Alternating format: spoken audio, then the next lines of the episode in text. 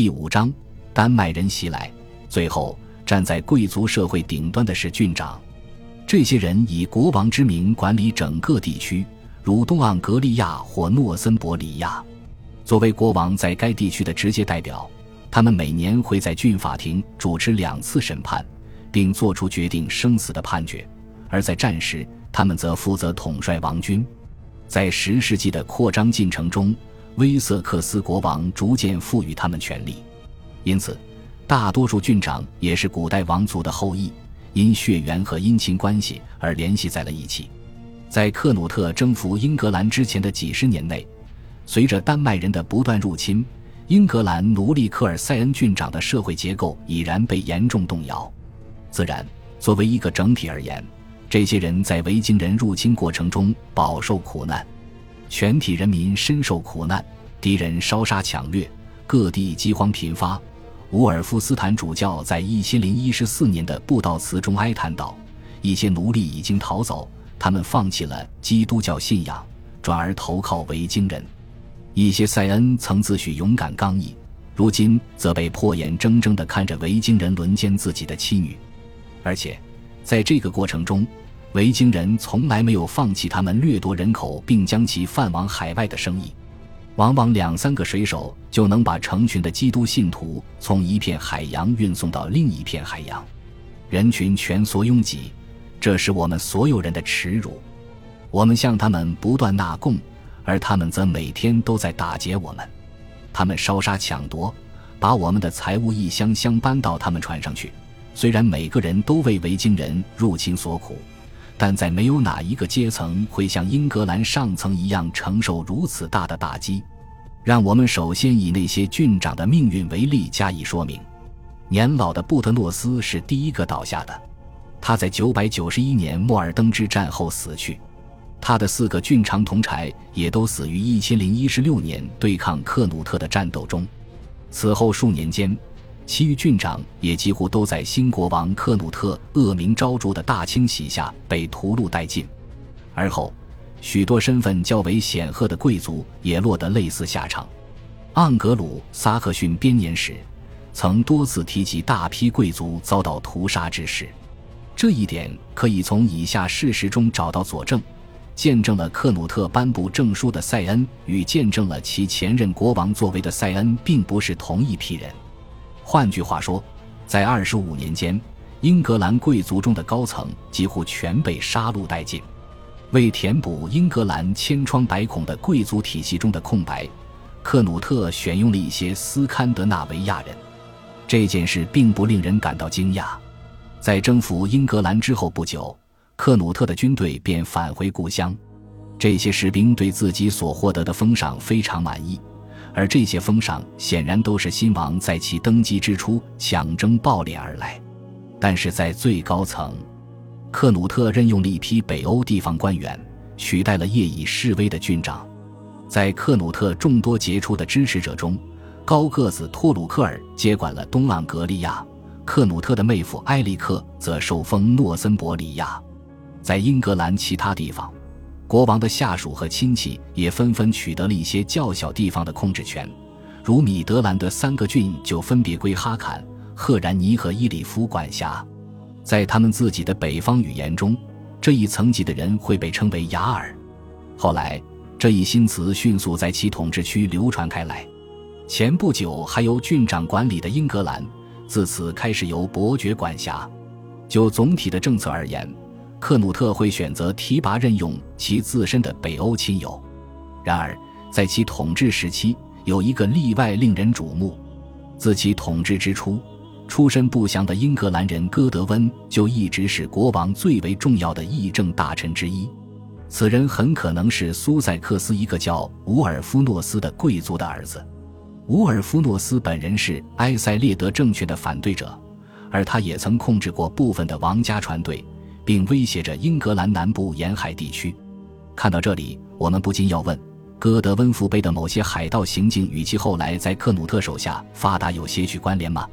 然而，关于这一点，我们只能从一本晚于戈德温半个世纪写成的、对他不吝溢美之词的小册子中去寻找一些答案。他被国王本人誉为最谨慎的谋士和最勇猛的战士。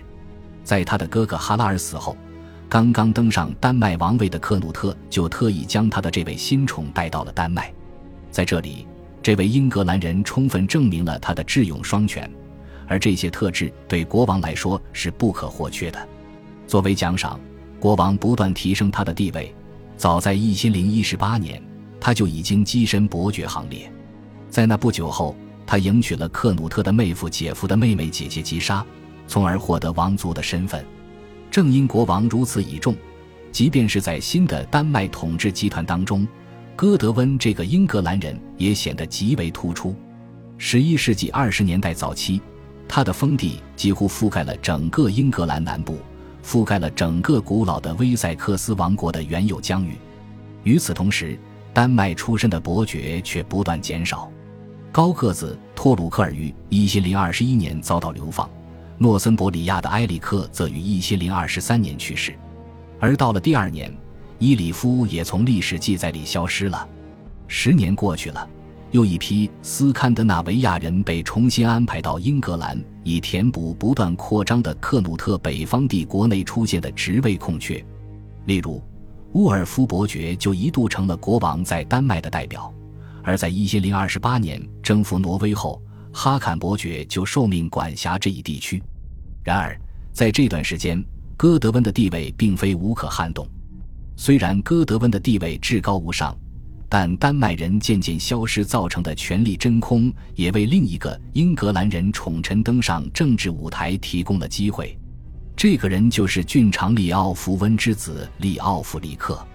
他出身贵族，而他的家族也存续了下来。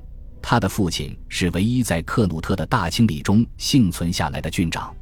尽管一度家世日衰，但在利奥弗里克之父于一千零二十三年去世后，这一情况开始改变。当地丹麦对手的势力如月已食，而利奥弗里克的星光则开始渐渐显现。到十一世纪二十年代末，利奥弗里克业已跻身伯爵行列。其后，在一度属于麦西亚王国的米德兰地区，他似乎已经成了最主要的强权人物。在克努特王统治的最后几年里，就国王的议政大臣而言，利奥弗里克的地位仅次于戈德温，因此。到了一零三十五年，克努特去世时，英格兰贵族社会已经被他彻底改变了。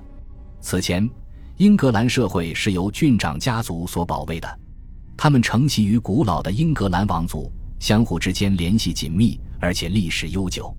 然而，这些旧贵族已在丹麦人血腥夺权过程中被屠杀殆尽。同样消失的还有最初顶替他们的多数丹麦人。在克努特统治的末期，英格兰大部分地区的控制权已经重新回到了英格兰人的手中。戈德温伯爵执政威塞克斯，利奥弗里克管理麦西亚，只有在边远的诺森伯里亚，丹麦人统治的痕迹还依稀存在。休厄德伯爵顶替了埃里克伯爵，行使对于这一伯爵领的管辖权。然而，这三位伯爵都属于政坛新人，就政治生涯而言。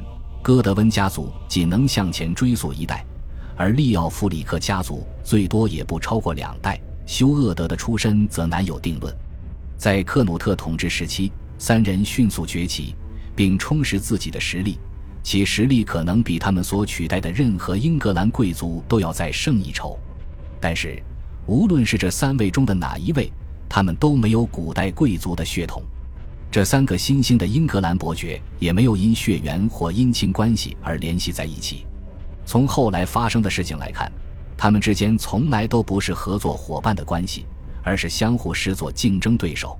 克努特的驾崩引发了一场旷日持久且创举痛深的斗争。乍一看，先王至少育有三个健康的儿子，都能继承王位。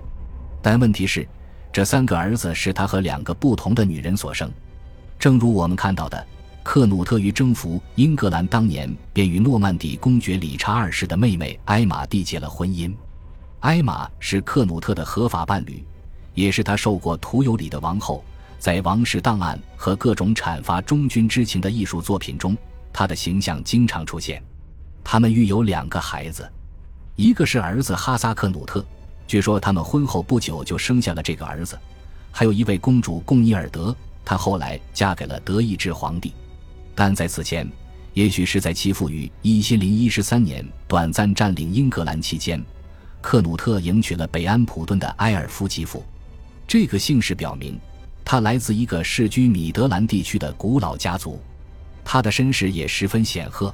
他的父亲是诺森伯里亚南部的一名郡长，后遭埃塞列德杀害。